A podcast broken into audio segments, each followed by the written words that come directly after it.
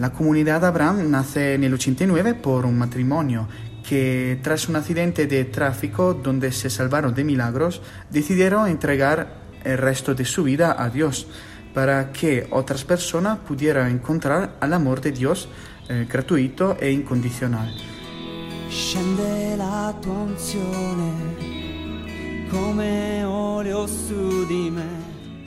La comunidad Abraham nació en forma de milagro entre la gracia y el dolor, en ese misterio sagrado donde Dios, que habita los silencios del sentir, vence a la muerte con el amor. Eh, empieza entonces como un pequeño grupo de oración que va creciendo poco a poco hasta que eh, se involucran jóvenes que empiezan a sentir el deseo de evangelizar a otros jóvenes.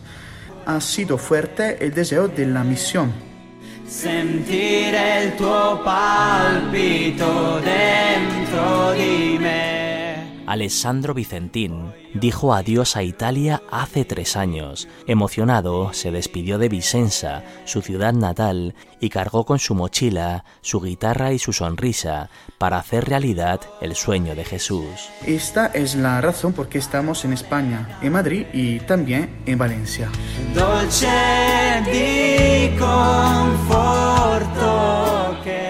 Buscarlo en las calles, curarlo en los corazones rotos, cuidarlo en esas heridas abiertas que necesitan de una mano delicada para vivir en paz.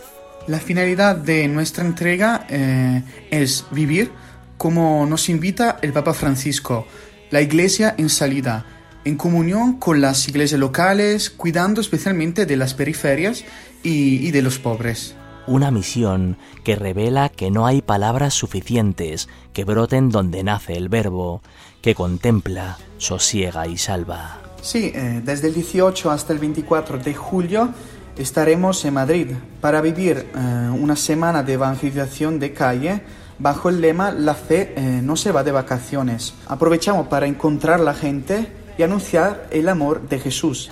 El encuentro con Jesús, como refleja el corazón generoso y bueno de Alessandro, es garantía de vida eterna, de morada habitada, de vida en Dios. Claro que sí, porque somos cada uno un don de Dios. Cada uno somos reflejo de, de su amor gratuito e incondicional. Cada uno estamos aquí por voluntad de Dios y con una misión específica. Por eso nuestro compromiso en la evangelización es sembrar y despertar la llamada que somos hijos amados por Dios.